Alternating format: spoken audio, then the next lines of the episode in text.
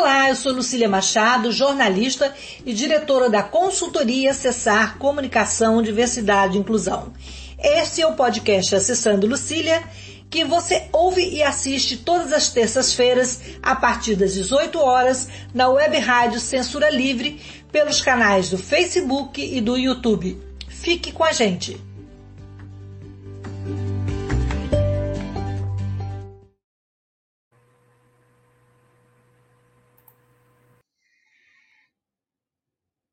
Boa noite, pessoal. Hoje nosso podcast vai falar de um tema super importante, que é a luta antimanicomial e também as questões da saúde mental que foram impactadas com a pandemia. O nosso convidado é o Júlio César Nicodemos, mestre e doutor do programa de pós-graduação em psicanálise da UERJ, psicólogo formado pela UF, com residência em saúde mental pela Fundação Saúde Mental de Niterói. O Júlio também é autor do livro Psicanálise e Redução de Danos e o Abuso Abusivo de Drogas e atualmente é supervisor clínico institucional do CAPES da Alameda, da equipe de redução de danos de Niterói. E antes de passar para o Júlio se apresentar, eu vou me descrever. Eu sou uma mulher branca, de cabelos castanhos, escuros, estou com óculos dourado fino, um brinco redondo, como fosse uma argola, é, bege, Estou sentada na minha cadeira de rodas, que não aparece aqui. Estou com uma blusa amarela e atrás de mim tem uma parede salmão, um armário branco, uma porta e um quadro colorido. Júlio, é muito bom ter você ter aqui com a gente para discutir sobre um assunto tão importante, tão atual. Então, eu queria que você se descrevesse e se apresentasse para a gente começar o nosso bate-papo. Boa noite, seja bem-vindo a esse espaço de inclusão. Boa noite, Lucília. Queria agradecer o convite para estar aqui. É muito especial ter, ter nesse lugar agora, né, dialogando com você, que tem um percurso aí nessa militância de, da acessibilidade e tudo mais. Né? Isso nos inclui também na saúde mental, de um outro ponto, mas nos inclui. É, me descrevendo, então, meu nome é Júlio Nicodemos, eu sou um homem branco. Eu raspei a cabeça essa semana, porque eu tinha o cabelo mais encaracolado e chegou uma hora que eu cansei. Eu estou falando da minha casa, então, aqui é a minha sala, tem uma estante com livros atrás que eu estou tampando um pouco com, a, com, o meu corpo, né? Mas aparece alguma coisa e alguns quadros coloridos atrás também. Júlio, então, é, dia 18 foi o dia da luta antimanicomial, uma data importante que marca um movimento forte em prol de uma saúde mental mais saudável, sendo redundante, mas é isso mesmo. É, é, como surgiu esse movimento e quais são os rumos que ele está tomando hoje, é, 2021, após a pandemia? É, quais são os rumos? Então, acho que só para contextualizar todo mundo, né? A, a, reforma psiquiátrica brasileira ela, ela foi um movimento que se iniciou lá nos anos 70, 60, 70, com os próprios trabalhadores da saúde mental, né, que depois incluiu familiares e os próprios usuários, reivindicando melhores condições de trabalho e também de hotelaria para aqueles lugares que naquele momento eram os grandes manicômios que vocês devem aí de vez em quando se deparar na televisão. É, existe um livro muito importante da é, o nome dela, Daniela. Eu, depois eu vou lembrar e falo, mas o, o, livro é O Holocausto Brasileiro, né? É de uma jornalista, é de uma jornalista e ela mostra as cenas do, de um manicômio em Barbacena, né? E esse, esse manicômio ele foi visitado pelo Franco Basaglia, que é o, digamos assim, o pai da reforma psiquiátrica italiana. E quando ele veio para o Brasil, ele falou: Nossa, isso se parece com os campos de concentração. Morreram 60 mil pessoas dentro desse lugar, né? Ele é um lugar mais paradigmático, mas aqui em Niterói a gente já teve também um bastante famoso, que é o Alfredo Neves, que que bom que já está fechado. Né? Como vocês podem ver, e acho que é assim para todo trabalhador do SUS, a gente não tem como pensar no cuidado dos nossos usuários sem pensar uma certa militância também né, pela política pública. Né? Então, é isso. Esses trabalhadores, desde os anos 60 até os anos 90, levantaram suas bandeiras em nome de, uma, de um cuidado digno para a população com algum sofrimento psíquico. É, e junto disso, né, paralelamente à reforma psiquiátrica, veio também a, a, própria implementação do SUS com a reforma sanitária. Não, não é o mesmo movimento, mas são movimentos que dialogam, né? Porque sem SUS não há reforma psiquiátrica. Né? O terreno do SUS, pensando principalmente em equidade e universalidade, ele, ele, ele propõe, então, que a gente possa acolher aqueles que até então ficavam alijados de qualquer cuidado, né? O INAMPS lá atrás, que só podia acessar quem era, quem contribuía, por exemplo, né? Então, é, a reforma psiquiátrica, até o final dos anos 90, tem essa marca. Junto disso, de um terceiro movimento menor, também tem o movimento dos próprios usuários de drogas, né, que depois é incorporado à reforma psiquiátrica, e naquele momento eles reivindicavam, vocês imaginem, né? Anos 80, anos 90. Epidemia da AIDS, né? Não só da AIDS, mas das hepatites virais também. Então, esses, esses usuários eles reivindicavam é, que as pessoas pudessem fazer usos seguros da droga. O que no nosso ouvido soa estranho, mas como assim fazer uso seguro da droga? Bom, existe no mundo inteiro, eu falo isso no meu livro um pouco, é uma política que chama redução de danos para aqueles que não conseguem se manter abstinentes da droga. Então, se eles não conseguem se manter abstinentes das drogas, nas salas de NA, nas salas de AA ou nessas clínicas, né? Então, essas pessoas podem ser utilizadas estratégias de redução de danos. Né? Isso não está incorporado na nossa política é, sobre drogas nacional, mas existem portarias dentro do Ministério da Saúde. É o que é um contrassenso, mas que está lá. Né? Então, esses movimentos eles se unem e ganham força.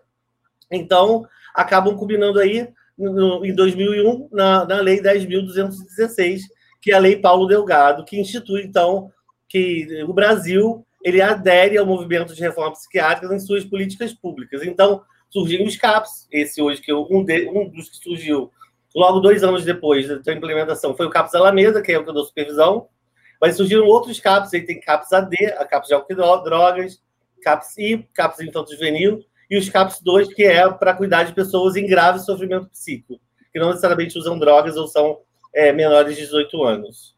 Eu não sei se eu respondi, Lucília, deixa alguma coisinha, não. Não, respondeu totalmente, totalmente.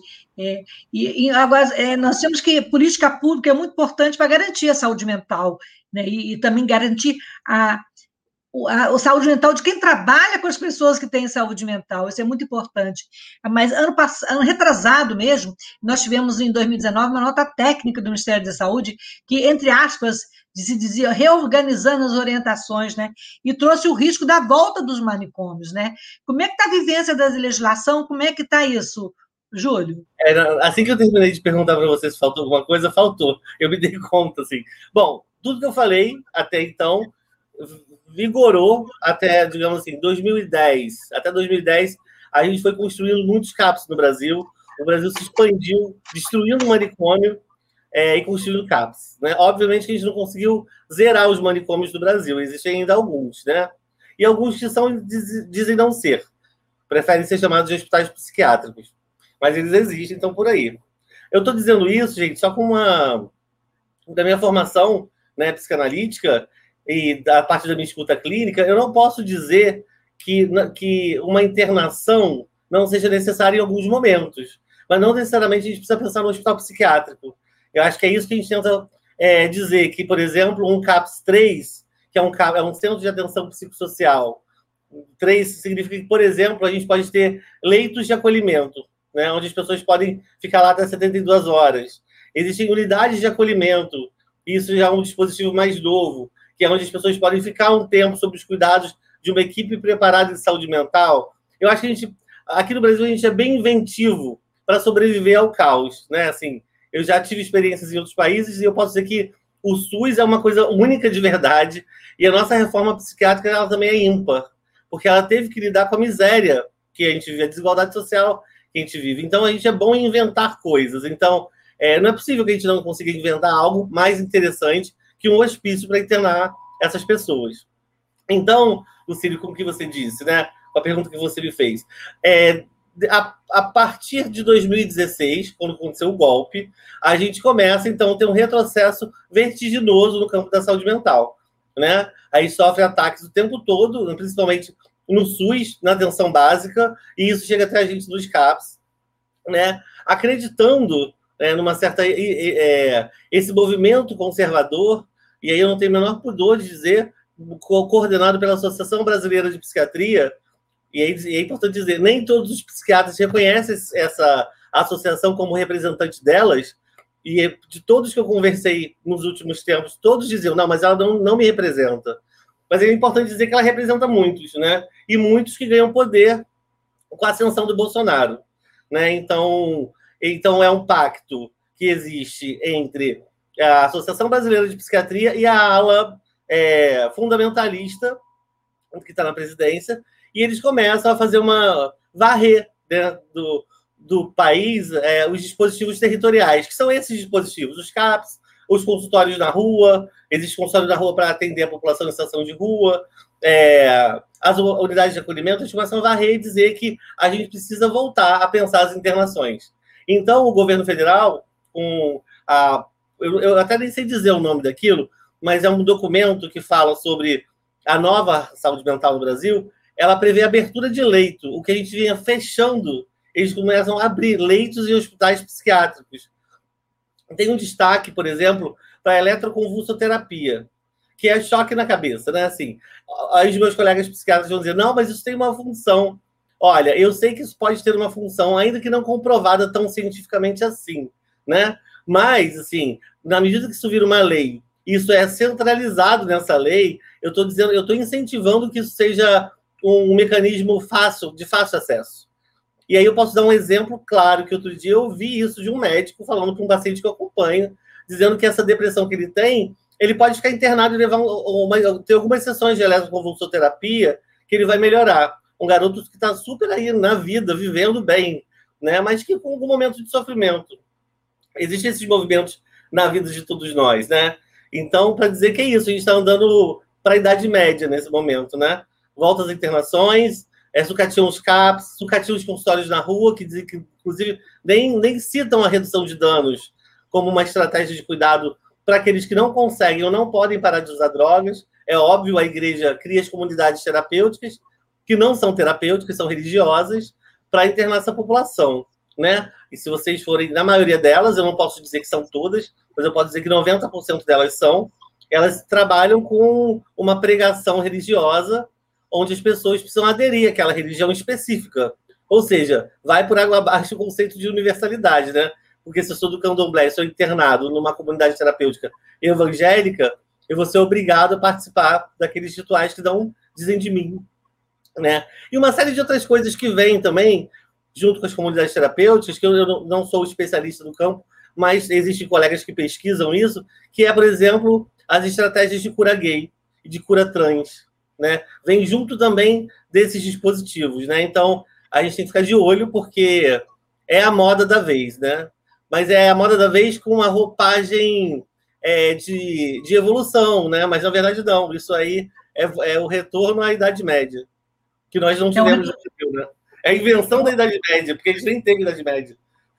É um retrocesso sem fim. É, eu vi uma notícia que, na imprensa no domingo que após 59 anos, é, um homem que estava no núcleo franco da Rocha, né, um dos poucos ativos no Rio de Janeiro, ele teve alta 59 anos depois, né, ele foi na época que ele foi internado, foi em 62, né, na época do golpe, às vésperas da na, na na, na, na, no campeonato da seleção, né, quando o Brasil estava no bicampeonato, né, e agora ele foi transferido para uma residência terapêutica, né, uma espécie de casa de convívio para as pessoas com doença, com sofrimento mental, né. É, assim como esse, muitos pacientes, né, Júlio, ainda são considerados de longa, permanência e ainda seguem institucionalizados. É, como é que funciona essa casa de permanência e como é que a gente, como é que está sendo essa essa mudança em tempos tão difíceis de retrocesso que estamos vivendo no país, com, com, a, com, a, com a saúde pública sendo todo dia é, apedrejada e tirando valores, é, tirando investimento e tirando personalidade, que muitas pessoas né, é, não estão mais se especializando, não estão estudando, é, não estão tendo condições né, de especializar, de para fora, e mesmo no Brasil, né, para servir melhor a população. É, então, é, o que eu tenho eu, aqui do Rio de Janeiro, eu participo de cinco pós-graduações como professor de saúde mental, né? Eu acho que tem, ao mesmo tempo que vem um movimento muito contra a corrente, existe um movimento também de fundar formações. Isso é muito legal. A Fiocruz faz muitas formações em saúde mental e redução de danos.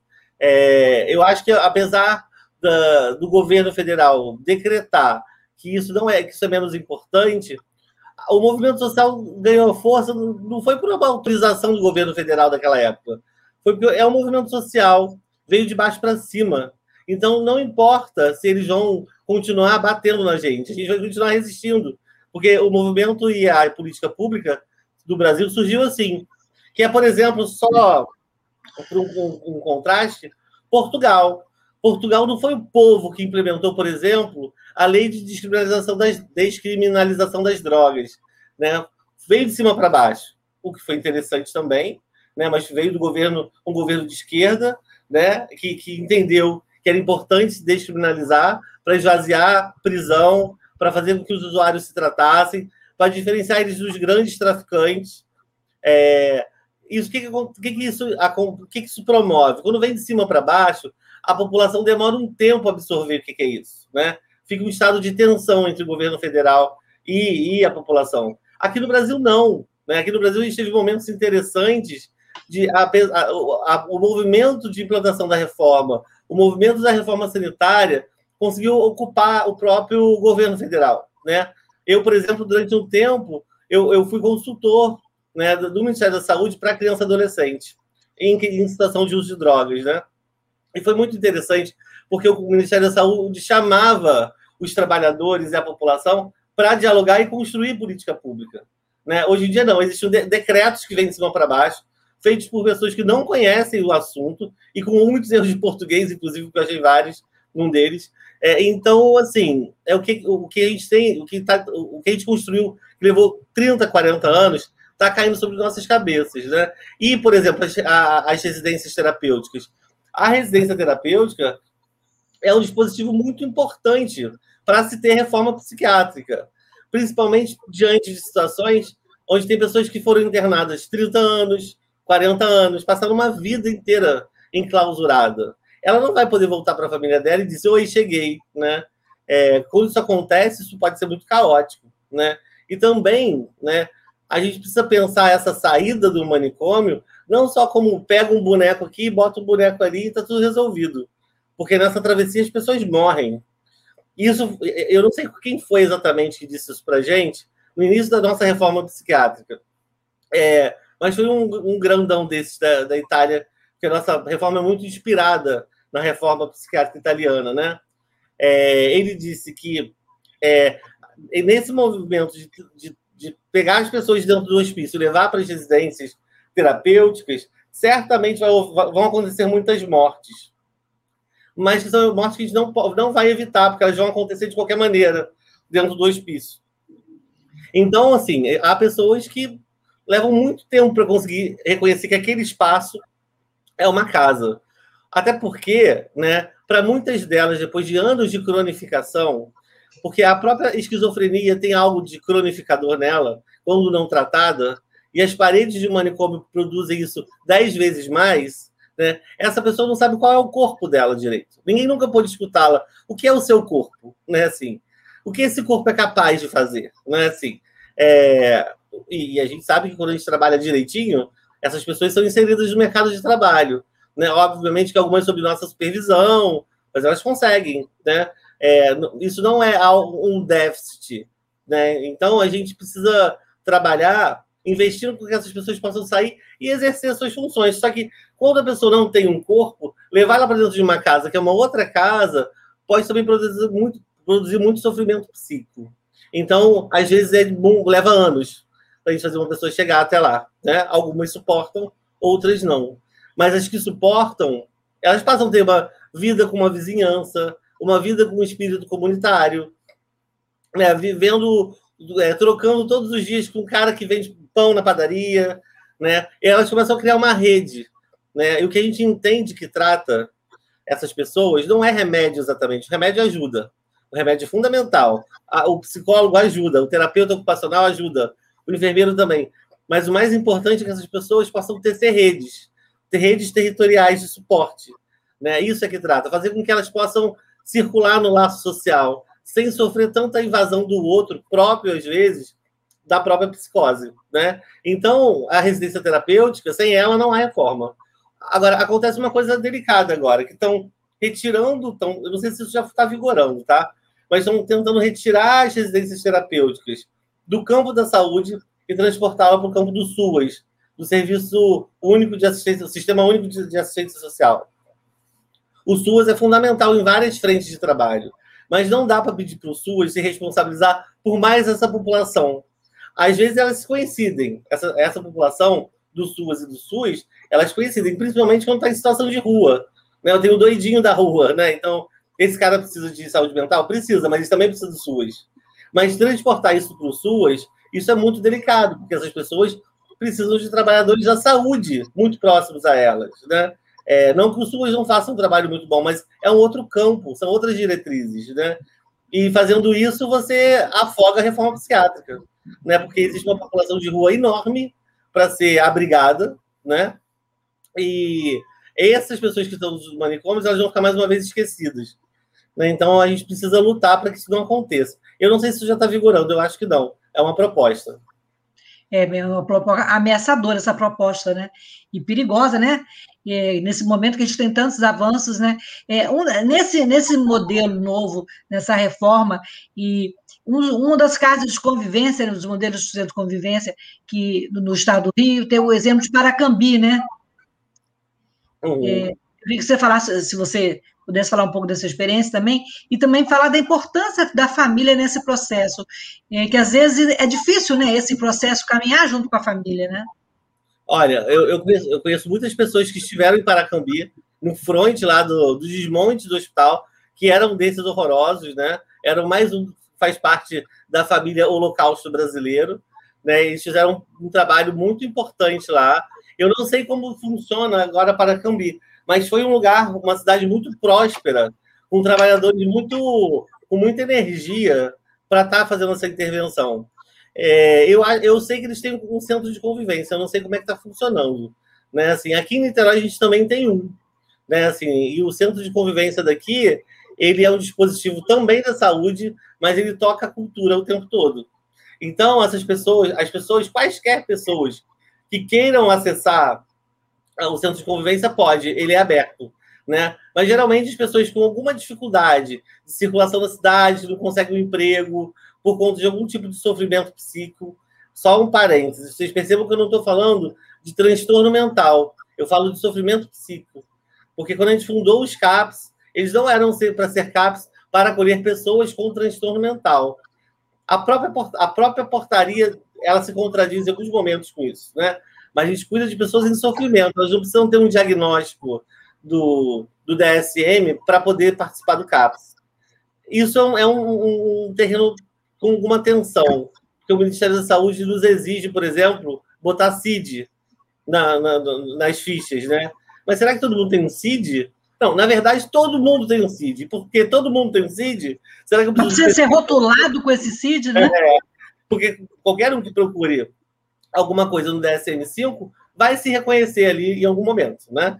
Então, qualquer um que passar no consultório de um psiquiatra bastante orientado pelo DSM-5, ele vai sair com um diagnóstico e possivelmente, possivelmente, é quase inevitável não sair com uma medicação, né? Então, Aí voltando para o que eu estava falando, dos centros de convivência, né? Os centros de convivência, eu acho que eles radicalizam o que a gente tentou fazer o tempo todo com os CAPs e não conseguimos, que foi transformar num ponto de não é um ponto de cultura que existe institucionalizado, instituído pelo Ministério da Cultura, não. Falando de forma mais genérica, mas virou um ponto de cultura, de agregador de cultura, digamos assim, que era porque é que era para ter sido o que foi os CAPs e não, nós não conseguimos, né? o CAPS ainda tem muito a marca dessa saúde sanitarizada, que se centra muito ainda na figura do médico, apesar de a todo momento a gente está tentando desconstruir isso, né? O que eu mais uma vez dizendo, não estou dizendo que medicação não tem importância. Acho que sem medicação a gente não, nem conseguiria fazer uma reforma psiquiátrica interessante. Eu não sou da bandeira que joga os remédios fora, não. Mas eu acho que precisa ter o seu lugar né, o seu lugar em diálogo com as equipes multiprofissionais. E dentro do centro de convivência, tem a questão da cultura, que a gente consegue perceber que, para muitos, é o remédio que faltava. Né? O cara conseguir se engajar em fazer teatro, é, ou cantar, ou conseguir um tipo de trabalho, por exemplo, num supermercado que aceite pessoas com transtornos mentais e que possa estar sob nossa supervisão. Isso aconteceu durante e acontece durante muito tempo. A gente consegue fazer esse trabalho em Niterói. Então, assim, é, os centros de convivência eles são fundamentais. Lá em São Paulo tem um que eu admiro muito, que é muito voltado para a população usuária de droga, que é o Edley. Né? Ele funciona no centro da cidade e ele é muito atuante ali com aquela população que, que do bairro da Luz, né, que chamava-se de Cracolândia, e que tiveram as ações policiais com Dória, né, depois destruindo o trabalho todo que foi criado anteriormente, é, por conta da especula especulação imobiliária. Então eu tenho muito, eu também tenho muito cuidado quando a gente começa a bater palma pro Dória, quando ele se posiciona contra um tal fascismo, porque ele também é outro, né? Ele também cometeu muitos fascistas, atos fascistas no governo dele em São Paulo. Então, lá funciona um, esse centro de, de, convivência e o trabalho é incrível. Né? Junto dele veio o São Paulo de Braços Abertos, que é justamente ocupar aquela região com, com situações artísticas e de cultura, levando saúde para a população que está na rua e não consegue acessar né, os serviços de saúde. O consultório na rua que eu trabalhei no centro do Rio também tinha essa função. É... E com isso também, por exemplo, tinha uma, uma, Isso eu ouvi, tá? Eu não participei. É um trabalho lá que era. O cara poderia escolher trabalhar naquele dia ou não, né? E, como gari. E muitos escolhiam trabalhar como gari e ganhar 10 reais, eu não sei qual era o valor, mas 10 reais no final do dia, né? Aquilo ali possibilitou que muitos se tornassem garis de São Paulo, de fato. Algo que começou com, aquilo que a gente chama de, da redução de danos, uma estratégia de baixa exigência. Você hoje consegue, você hoje pode, você hoje não está intoxicado. Então vamos tentar né, trabalhar hoje com, com, com essa função? E para muitos isso foi tratamento, né? Assim, se inserir no mercado de trabalho. Para outros foi participar de atividades culturais. Enfim, acho que a, a redução de danos ela entra aí também com esse público de usuário de droga, permitindo um acesso que até então não existia. O usuário de droga também faz parte desse manicômio. Se você é um alcoolista ou usuário de outras drogas de forma compulsiva e, e é um transgressor, o, o destino era o manicômio também quando a reforma psiquiátrica olhou para isso, viu que era necessário ter um centro de atenção psicossocial para álcool e drogas. E depois para crack, álcool e outras drogas. Né? É, nós vamos fazer um intervalinho, é, só, só rapidinho para falar um pouquinho do trabalho da rádio, e a gente volta. Eu queria que você falasse mais desse trabalho de, do, de danos em Niterói. E uma coisa, por exemplo, que, que me angustia muito, é, trabalho ali no Graguatá, e passo sempre ali pela pracinha, eu vejo aquele é difícil, né? O pessoal da, do crack, e eu sei do quanto que vocês trabalham, o quanto que o trabalho em Niterói é tão bem feito, e as pessoas fazem com tanto amor, e, e porque a gente não conseguiu ainda superar né, certos momentos e certos espaços, né?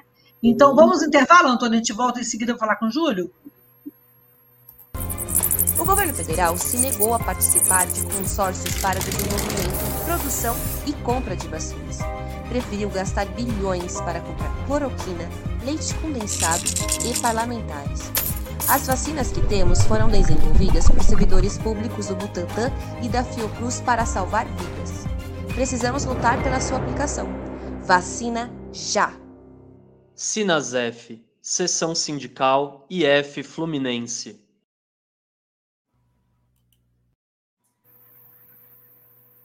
E aí, para manter o projeto da Web Rádio Censura Livre, buscamos apoio financeiro mensal ou doações regulares dos ouvintes, já que não temos anunciantes, não temos propagandas de empresa e não recebemos recursos de partidos e políticos. Seja um apoiador regular e ouça nosso agradecimento no ar durante a transmissão de nossos programas. Seu apoio é muito importante para nós. E os apoiadores recebem prestação de contas mensal temos uma vaquinha virtual permanente. Para apoiar, acesse aqui https dois pontos barra barra apoia.c barra CL Web Rádio. O nosso muito obrigado.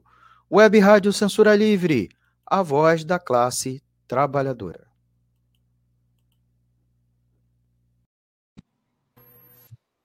Bem, voltamos então. então é, Júlio, fala um pouquinho para mais da gente desse trabalho tão interessante da equipe de danos de Niterói.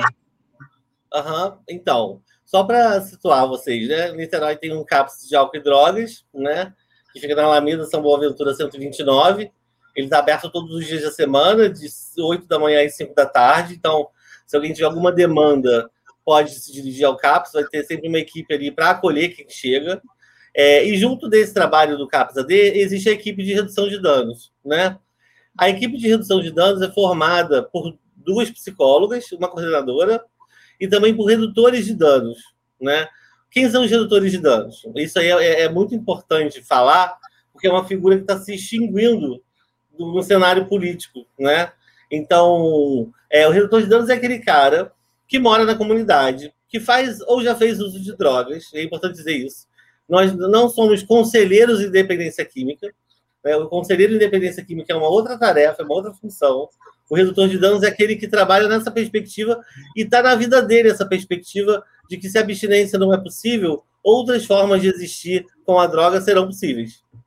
Então, ou, ou ele às vezes não usa, mas convive muito com, com as pessoas que usam, às vezes a boca de fuma na frente da casa dele, então ele tem um know-how para lidar com a droga que nós, de formação especializada, essa palavra é horrível, não gosto muito, mas digamos assim, com graduação, né? Nós não temos, porque eu não, eu não fui criado na favela. Eu não sei para onde correr se começa a sair tiro na favela. Então, o redutor de danos é aquele que consegue entrar dentro da comunidade e, e virar uma referência para muitos de cuidado de saúde. Então, as pessoas, por exemplo, ele está lá na casa dele, as pessoas vão lá, batem na porta da casa dele e falam: Fulano, meu filho, cara está usando muito crack, o que eu faço? E aí se pensa uma estratégia de cuidado. Obviamente que esse redutor de danos tem o nosso apoio do CAPS, da equipe que ele, que ele pertence, e ele leva para a gente. Né? Os redutores de danos também diariamente fazem é, ter, território, trabalham em determinados territórios da cidade. Então, por exemplo, existe esse território do Barreto, que um redutor de danos está lá quase todos os dias, ele circula lá, ele sabe onde vende drogas, ele circula por ali também.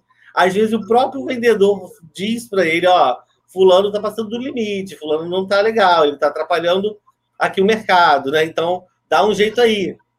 Então, é aquele cara que consegue transitar nesse lugar sem esse valor moral que a gente carrega com a gente. Porque mesmo os trabalhadores da saúde mental têm problemas, muitas vezes, em lidar com usuários de droga, né? Se houve a segregação dos loucos, a segregação dos usuários de droga ela passa por outras perspectivas. Porque quando é o louco, e o louco, com todo o carinho que eu tenho por louco, loucos todos somos, né? Mas o, o, reconhecido como louco, digamos assim, pela cidade, né? É, ele, muitas vezes, ele é perdoado pelo profissional porque ele tem um diagnóstico. Ele é portador de uma doença, né? Assim, agora, o cara que usa droga, ainda que exista no CID e no DSM transtorno mental em decorrência da droga X, a, a forma, o estilo de vida dele para conseguir aquilo é uma cortina de fumaça. E ele é colocado no lugar, então, do delinquente, do marginal, do bandido. Então, é muito difícil, às vezes, para as equipes, né? lidarem com isso. Então, o, o CAPSA dele tem um pouco essa função também, assim como o outro CAPSA, né? De atingir a cidade no seu discurso, né? O manicômio, além de ser parede, ele é um discurso é, esse discurso promove essas paredes, né? Então, se eu consigo é, dizer para a população que usar drogas não necessariamente é, é, igual a ser bandido, né? A gente consegue fazer com que essas pessoas consigam pedir ajuda, por exemplo, né? A gente consegue promover acesso. O redutor de danos é aquele cara que circula nesse território, como eu falei, mas também ele vai nas instituições e tenta trazer esse discurso, esse discurso de que, bom, a abstinência nem sempre é possível o mundo sempre existiu com o uso de droga. Nenhuma história, nenhuma civilização deixou de usar drogas. E mais, para chocar todos, né? Isso a gente não fala assim, não. A gente vai falar entre a gente aqui. A droga não veio como problema, ela veio como solução. Ela se torna um problema depois. Né? O cara muitas vezes tem problema com droga no depois que ele se encontrou com a angústia dele. Então, assim, a, a substância química em si, ela não tem tanto poder sobre o corpo. Mas ela tem um poder se ela se acopla, vamos dizer assim, se faz uma fusão com um momento de angústia insuportável de um sujeito, onde ele passa a reconhecer que só a droga vai fazer com que ele possa acordar de manhã. Esse cara tem problema. todos os outros, que são os 90% que fazem algum tipo de uso, eles em alguns momentos podem ter problemas sim, mas é, muitos vivem suas vidas, trabalham, enfim, né? Então a gente tem que é, tentar desconstruir essa ideia de que a droga é o mal. A droga não veio para o mal. Inclusive, se tivesse droga, ninguém fazia cirurgia, né? ninguém tomaria remédio para dor de cabeça, né? Assim, e aí, por, por questões políticas, algumas são consideradas listas e outras ilícitas. Não existe um, um degradê de ah, aqui é o perigo e aqui é o que pode usar. Drogas ilícitas matam tanto ou mais do que drogas lícitas. Vídeo álcool. Né? os maiores gastos de, de, saúde pública no mundo é com álcool, não é com crack, não é com heroína. Né? Então, só para também desconstruir essa imagem da droga como demônio, né? É, a droga também pode vir como solução. Alguns se dão mal. E o redutor de danos é esse cara que tenta desconstruir isso também. E ali, com o sujeito que está usando, fazer, tentar inventar com uma forma de estar tá no mundo com ela, que seja droga, menos mortal. Que ele não morra com a droga. Ele não morra por causa do uso da droga. É, obviamente que isso aqui no Brasil tem uma especificidade muito diferente da que eu encontrei em Portugal, que está no livro também a descrição, né? Os portugueses eles podem, de uma certa maneira, é se preocupar se o cara vai ter overdose. E a grande preocupação dos portugueses é se eles vão se contaminar com alguma IST ou se eles vão ter overdose. E a Europa inteira é assim. No Brasil, a gente tem que cuidar do tiro entre a polícia e o bandido, né? Da miséria que aquela pessoa vive e que ela vive num quarto com 10 pessoas e que ela não conseguindo ficar ali, ela prefere ir para a rua, usar drogas e se anestesiar daquela vida. Né? Então, a redução de danos no Brasil ela tem uma complexidade, né?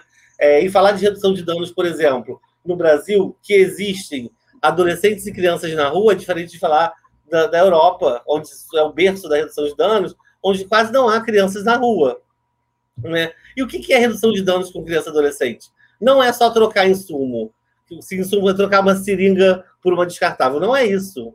A redução de danos com criança e adolescente é promover rede de cuidado, é promover referência. É não de partida achar que aquela criança precisa ser adotada por outra família, mas sim cuidar do lado social, que às vezes ainda é um fiapo para aquela família que, que a gerou e que deseja ela, mas que por alguma questão subjetiva e social não dão suporte o suficiente para essa pessoa estar tá na vida, né? E aí ela vai para a rua e vai usar droga, enfim, né? É respondido. Muito, inter... Muito interessante esse trabalho. Eu não conhecia, sinceramente, esse trabalho sobre danos, muito interessante. E eu estou conversando com o Júlio Nicodemos, Júlio César, e se quem tiver alguma pergunta sobre o trabalho do CAP, sobre todo esse, esse tema que a gente está trazendo aqui hoje, pode fazer aqui, é, que a gente vai tentar conversar. Ô, Júlio, é, ainda existe muito estigma em relação aos pacientes com sofrimento psíquico, né?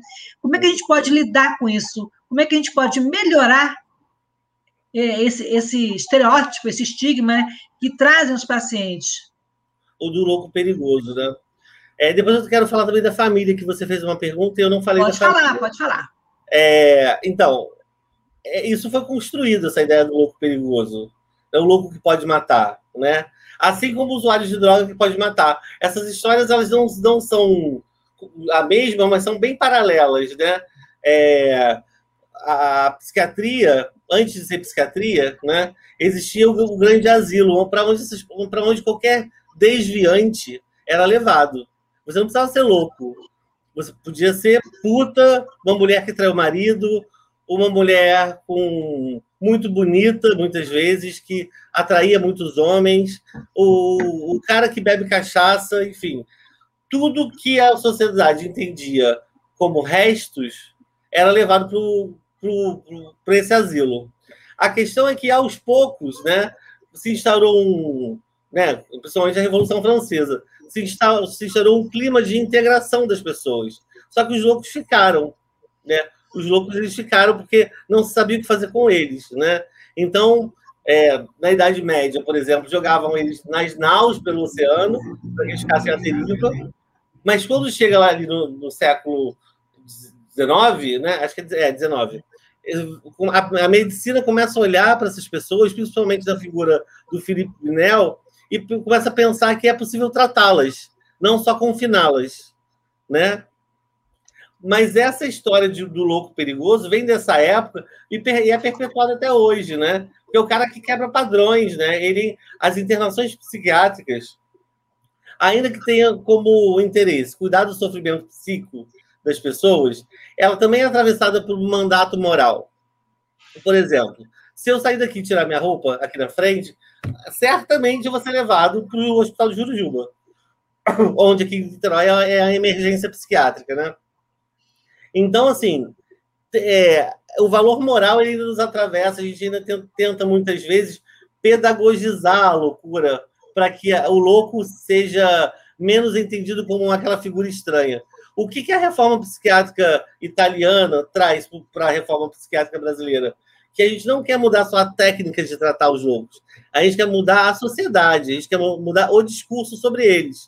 Isso trata, né? Se, eu começo a entender que ele, aquele o João não é o João doido só, é o João que faz teatro, é o João que sabe fazer pão, é o João que se torna mecânico, né? Fazer um pouco deslizar os nomes, que não fique colado só no louco perigoso, né? Então é o louco que sabe fazer pão, é o louco que sabe fazer, enfim, então deixar que é, possam ter outras nomeações, né? É, e isso é, isso é no nosso cotidiano, na verdade. O CAPS, por que, que ele precisa ser territorializado? Porque ele precisa atravessar o cotidiano das comunidades, fazer com que a loucura seja olhada de outros, outros modos por aquela sociedade, não só como rechaço. E até permitir que cada um olhe para sua loucura. Porque, na verdade, as pessoas sofrem porque tem uma marca diferencial do resto da sociedade. Que essas pessoas possam olhar para isso que é dito louco, né? Assim, talvez isso não seja tão louco assim. Né? Tem o conto do Machado de Assis, o alienista, que é bem ilustrativo, né? No final, ele interna todo mundo e ele fica de fora, o psiquiatra, né? Então, isso é muito importante. A gente poder cuidar de uma maneira que a gente possa pensar mais em inclusão e menos a segregação, né? E aí, você, numa pergunta anterior, tinha falado da família. Sim. Né? Então, a família é, uma, é um núcleo fundamental para dar suporte para qualquer sujeito que chegue até a gente, né? Mas essa é a família que a gente idealiza, na verdade, né? Porque a família que a gente idealiza é aquela que está estamos junto, né? Tá com a gente. O problema é que muita gente surta por conta da família também. Então, é, vou dar um exemplo, eu não tenho nenhuma estatística disso, mas eu tenho uma estatística minha, que eu, que eu percebia. Que quando eu fazia plantão na emergência psiquiátrica, é, um, as semanas que mais lotavam de pessoas internadas era o carnaval e o Natal. Né? O carnaval, porque você bebe, usa droga, faz um monte de coisa, e bom, há, há muitos não suportam e são, e são levados para o hospício. E o Natal, né? Porque as pessoas se encontram, a família se reúne. E aí as loucuras aparecem, as loucuras familiares, né? Então, o suporte familiar ele é muito importante, mas ele também pode ser um ambíguo muitas vezes, né? É o que dá suporte, mas é o que também enlouquece. É, é até importante a gente desmoralizar isso, porque às vezes a gente precisa lidar mesmo com as dificuldades da família, porque ainda com toda a dificuldade, é ela que vai cuidar desse cara. O cara que não vai para residência terapêutica, porque a gente não tem tantas residências terapêuticas assim, né? A gente tem algumas. Muitos voltam para suas casas. Então, é lá que a gente precisa cuidar e dar suporte à família também. Eu nunca vou esquecer uma família que eu acompanhava, que eu achei que foi um trabalho muito legal com a família. Todo mundo era doido, doido, doido, doido, né? Com um diagnóstico, né? É isso, ouvia vozes, se construir, construir um delírio ali que era um descolamento da realidade. É, mas mesmo assim, depois de uma, da filha ter sido internada há sete anos, essa família, depois de muito esforço, a gente ia lá toda semana, levava essa pessoa, fazia com que ela comesse com as pessoas. A gente conseguia um benefício para ela, do governo na época. E a família começou a entender que, bom, é aqui que você mora, você não mora no hospital. E como ela criava muitos problemas, qualquer problema que ela criasse, já que tinha muitos doidos na família, ela parava no hospital. Então, é, essa família, depois, com o nosso acompanhamento, nós somos os estados ali, né? A gente vai representando o Estado. Com a oferta de suporte do Estado, essas pessoas podem viver em suas comunidades, sim. Dentro da família, sim, né? A gente pode cuidar da família também. Essa pessoa passou a frequentar um CAPS diariamente e eu nunca mais. Tem mais de, tem mais de 10 anos. Eu nunca mais tive notícia que ela foi internada. O, com o CAPS muito ali junto dela nesses 10 anos. Olha, olha o desastre que é desinvestir no CAPS, né? Você faz quantas pessoas você faz voltar para o manicômio se você desinveste nos CAPS, né? Então, nos consultórios na rua também, né? Então, tudo isso precisa ser levado em consideração aí, e nesse momento a gente precisa botar as nossas bandeiras mais à mostra, porque o rolo compressor, a necropolítica, está passando em cima. Com certeza. É, e falar um pouquinho de, dos impactos né, da, da, da pandemia, é, da Covid, da própria crise sanitária, né?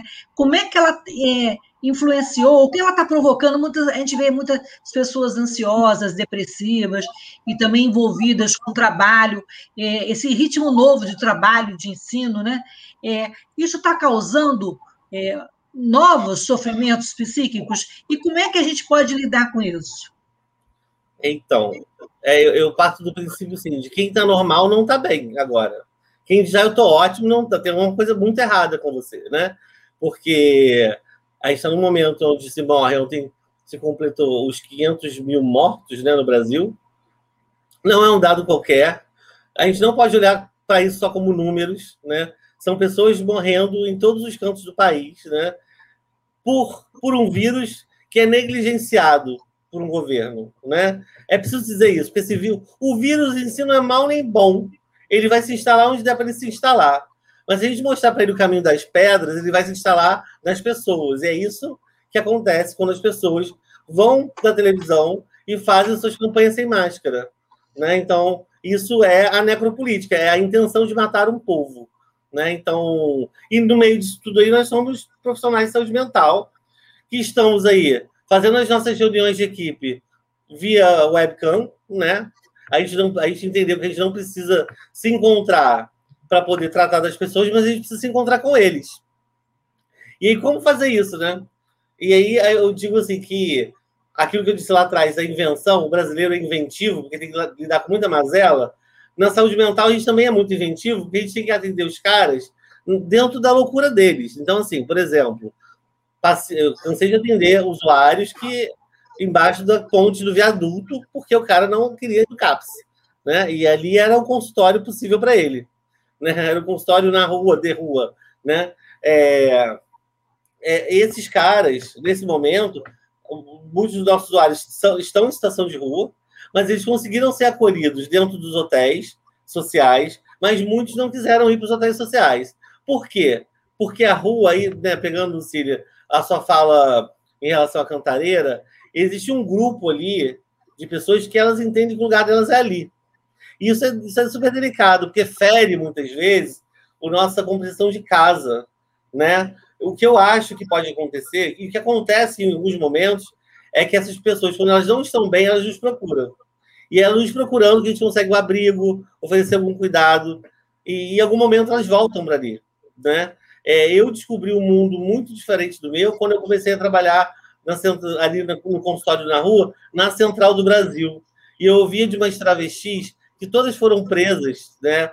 Todas cumpriram pena por alguma coisa, todos tinham HIV, todas elas tinham HIV, é, e fazer um programa por dois reais, assim. E elas me diziam assim, Júlio, eu até tenho casa na Baixada, mas eu não quero ir para lá, eu quero ficar aqui. Aqui é o meu lugar. Né? Então, a rua também produz pertencimento, por mais bizarro que seja, diante dos nossos valores de casa e família. Né? Então, assim, na pandemia, a, a dificuldade de manejar com essa população que está na rua, ela não é simples, porque essa pedagogia sanitária de use máscara, é, passe álcool gel, se o cara da classe média diz que isso não é importante, mesmo ele tendo ensino superior, né, mesmo sendo presidente da República, por exemplo, diz que isso não é tão importante, como é que eu vou dizer para o cara que está em situação de rua que, que isso é importante, né? E o que, que os caras fazem? Eles não usam a máscara. Um até disse para mim uma vez, né? Um, não disse para mim, disse para uma colega que trouxe para mim em supervisão, né? Agora na pandemia, que para que, que eu vou usar máscara se eu se eu já posso morrer de tantas outras coisas, né? A pandemia é todo dia, Júlio. Né? Um falou o que eu encontrei na rua. A pandemia é todo dia. Né? Então, os caras podem morrer de qualquer outra coisa. Então, explicar isso para eles não é nada simples, né? E o álcool gel é, tem um detalhe, né? Tem alguns que são alcoolistas e às vezes o que dá para tomar é aquilo. Então, a delicadeza do manejo das coisas, a inventividade, ela, ela, ela é difícil. Dentro do CAPS, por exemplo, que é, que é mais um lugar que a gente trabalha, não só do lado de fora, né? Mas dentro, existem os grupos e as oficinas terapêuticas, que elas precisaram ser desativadas no período aí de pandemia. Então, como é que o CAPS está funcionando? Ele acolhe as urgências, todas as urgências que chegam às crises, ele acolhe.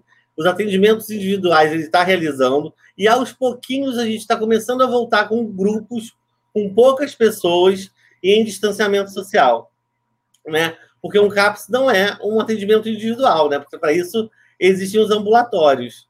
Né? Então, como a gente está falando de CAPS, a gente precisa resgatar um pouco essa, esse fazer coletivo, com todo cuidado. Uma coisa que está me surpreendendo muito é que antigamente, como a gente não usava muito, a gente até um certo preconceito de usar eh, essas plataformas, né? O grupo de família, com umas velhinhas às vezes, que querem lá falar dos seus filhos, está sendo virtual e está dando super certo. Talvez esse grupo não, nem vai ser mais presencial. Porque, assim, imagine atravessar a Alameda no verão aos 43 graus. Não dá, às vezes, né? Então, às vezes, o que é possível é, é pelo computador. Então, pode ser que algumas coisas fiquem, né? Agora, você perguntou sobre o estado geral da população. É, eu acho que existe um momento de luto e melancolia generalizado. Eu acho que é muito delicado a gente chamar isso de uma depressão. Alguns, alguns sim vão estar deprimidos, mas muitos que aparentemente estão deprimidos, se escutar bem, tem a ver com esse momento, né? Um momento é de tristeza, né? É, porque Pode ser uma tristeza. Exatamente. É, a gente começa a achar que todo mundo está doente, né? Nem todo mundo está doente. Tem pessoas que estão em profundo sofrimento. Ela não tem, ela não, não fecha diagnóstico para depressão, mas às vezes ela precisa do suporte da saúde mental. Né? Então, outras pessoas se anestesiaram e a OMS uma grande onda de depressão pós-pandemia, né? É, alguns vivem suas vidas negando a possibilidade de morrer, né? Então, talvez isso apareça um depois. Existem os traumatizados, né? Que perderam alguém e que vão viver esse luto por, por é, uma cerimônia de, uma, uma cerimônia, cerimônia fúnebre que não aconteceu. Talvez o luto seja elaborado de uma forma muito mais difícil para essas pessoas, ou que, ou que vão ter sequelas da Covid. Então, existe um, eu acho que, isso, como, como toda história, a gente só sabe depois, né? Eu acho que é, eu, eu, vejo o número de pessoas demandando atendimento, eu mesmo, no meu consultório privado, eu vejo muita gente chegando, né? E muita gente chegando, às vezes, por conta da Covid. É, então, o que vai acontecer no depois, como é que a gente vai ler isso? Eu acho que a Covid é um certo corte. Tem um corte aí no entendimento do que é saúde e doença, das relações sociais, é, eu acho que a gente vai ter que aprender, mas a gente vai ter que olhar com esse, esse retrovisor, sabe? O que, que aconteceu? O que, que a gente perdeu? O que, que a gente pode ganhar com isso? Né? Com certeza. Todas as pandemias que, te, que o Brasil viveu, estou aqui pensando em algumas, né? Uma foi o HIV, a outra foi uma mentirosa que era do crack. Nunca tivemos uma epidemia de crack, mas se dizia, mas ela passou a existir na mídia, né? Essas duas epidemias, se eu esquecendo de mais alguma, Bom, essas duas epidemias, elas fizeram que o Ministério da Saúde investisse dinheiro no cuidado da população.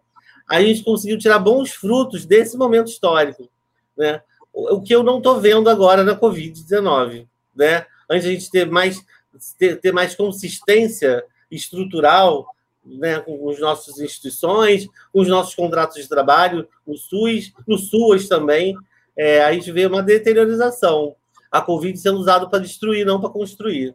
É, é uma Sim. coisa mal intencionada mesmo. Entendo. É, e as pessoas estão procurando mais os consultórios para fazer terapia é, online, né? É, esse pode ser um caminho para que no futuro haja uma democratização dessa prática que ainda é muito elitizada? Você acha que tem possibilidade é, para a psicanálise, por exemplo, ser disponível na rede pública para que todo mundo possa fazer? Então, a psicanálise ela é disponibilizada na rede pública.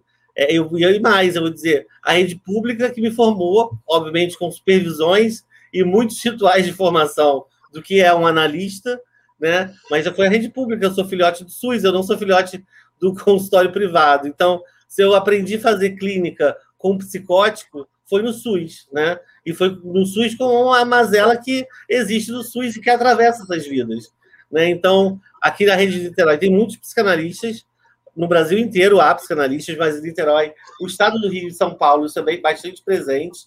E, por exemplo, essa ideia de consultório na rua, que eu participei durante muito tempo, era justamente para poder levar, né, eu, no meu caso, como psicólogo psicanalista, levar a psicanálise para essas pessoas. Né? Aí as pessoas, mas como é que é? Não tem divã? Não precisa ter divã. Divã, na verdade, foi uma construção do Freud para as histéricas de Viena, classe média, né? Assim, a gente quando lida com um psicótico, a gente não faz ele deitar no divã mesmo no consultório. Então, na rua é isso. Às vezes era o meio fio. Às vezes era é, um boteco que eu tinha que sentar na porta e atender o cara, né? É, com agora com a questão da internet, obviamente que esses as ONGs, os próprios serviços de saúde, se souberem usar isso, se tiverem investimento para isso, principalmente, né, é, podem acessar também para populações que estão mais isoladas, que têm internet, mas não conseguem chegar na metrópole, né? É, eu, por exemplo, comecei, eu fui professor da Universo. Eu trabalhei lá seis anos e foi um percurso muito. Eu sou muito grato. Né? E durante esse tempo, eu montei um projeto de extensão chamado Transacessos, nos meus dois últimos anos lá. 2000, 2000, começou, surgiu em 2018 e eu saí no início de 2020. É, o Transacessos era um, um dispositivo, um projeto de extensão para acolher pessoas trans nos serviços universitários né? Ou seja, as pessoas que eram trans queriam ser acolhidas e não conseguiam ser no sistema único iam até a gente, né? Foi muito importante para a própria universidade lidar com essa questão e para essas pessoas que muitas delas se prostituíam em frente à universidade. Então, eu estou passando aqui há anos e vejo essas pessoas aí. Como é que elas podem chegar até a gente? Né? Então, é, algumas começaram a chegar, esse projeto acabou, mas é incrível, né? Porque é, essa população tem uma rede entre ela. Começou a chegar no meu consultório online, obviamente, né? Travestis pedindo atendimento. Isso foi muito legal, né? Porque são pessoas que não conseguem acessar algum tipo de tratamento psicanalítico no lugar que elas estão. Muitas delas não estão no Brasil, inclusive estão ilegais, né? Então elas começam a me acessar, né? Fazer, fazer análise, às vezes dentro do prostíbulo mesmo, né? Com um analista brasileiro.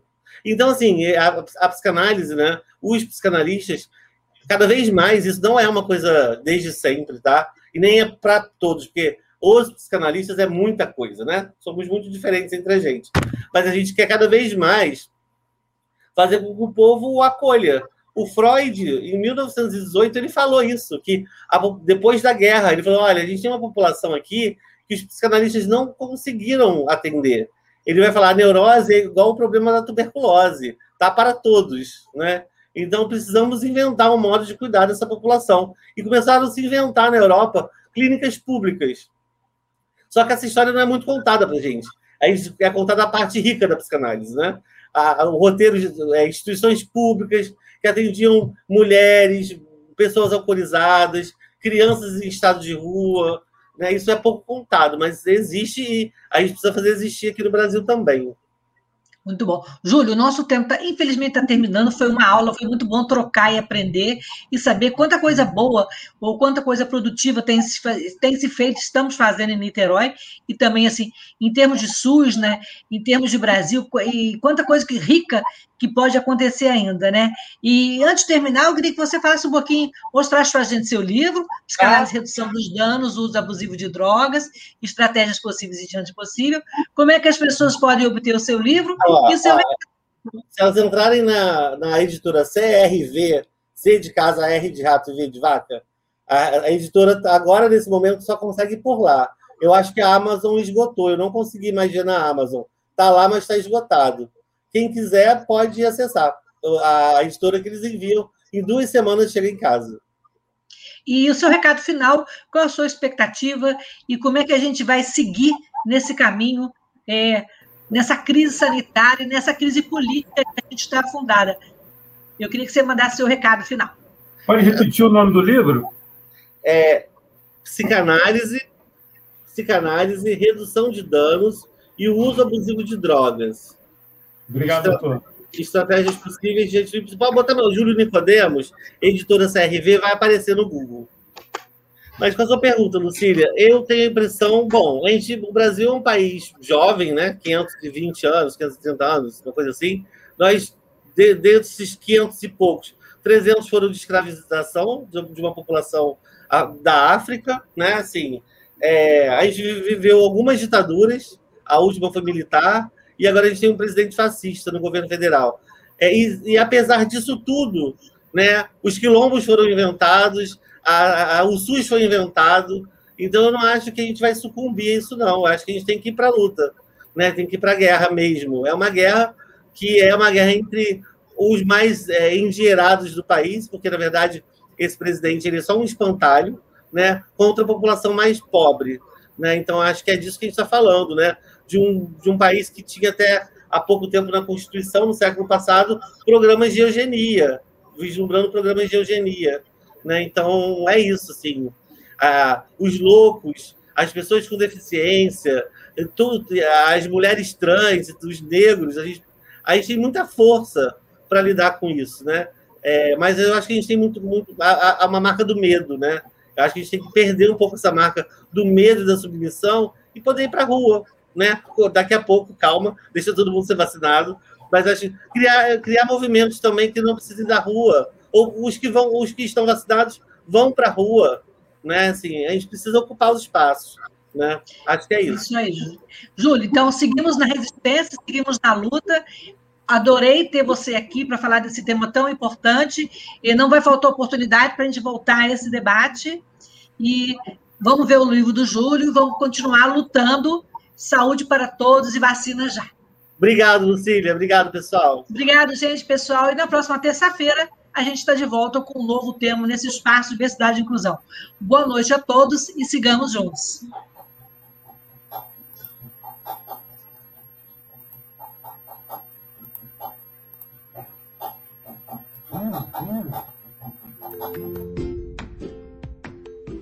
Olá, eu sou Lucília Machado, jornalista e diretora da consultoria Acessar Comunicação, Diversidade e Inclusão. Este é o podcast Acessando Lucília que você ouve e assiste todas as terças-feiras, a partir das 18 horas, na web rádio Censura Livre, pelos canais do Facebook e do YouTube. Fique com a gente!